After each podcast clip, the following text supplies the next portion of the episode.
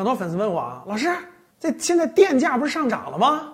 出政策了，电价允许上涨了，那为什么电力企业不涨反而跌了呢？各位是这样的，市场的短期变动就跟那个狗一样，就跟咱们人出去逛街一样，牵那个宠物狗上蹿下跳，其实你是搞不清楚原因的。大多数情况下，就是我们能搞明白长期原因，短期市场是被情绪所操控的。情绪亢奋的时候，嗖嗖嗖；情绪这个焦虑的时候啊，情绪悲观的时候，唰唰往下跌。一般来说，短期的这种波动很难找到理由。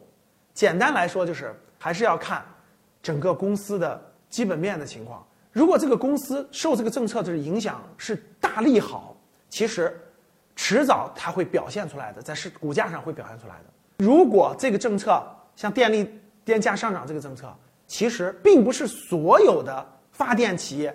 都能享受到这个红利。这个政策波动以后，所有的电力企业就都能盈利，未来盈利都会增长，并不是的。大家想一想，发电企业是不一样的，有的是靠烧煤的，有的是靠风的，有的是靠太阳的，有的是靠水的，有的是靠核能的，对不对？完全是不一样的。虽然是同一个政策，有的企业只能说是缓解了亏损的力度，但是有的企业那就是增加的真金白银。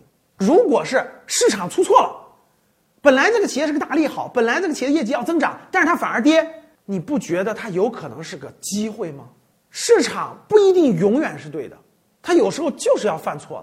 市场犯错就是给你投资的机会，所以这个比的是什么？比的还是你对行业的理解，你对公司的理解，你对中长期目标的把握。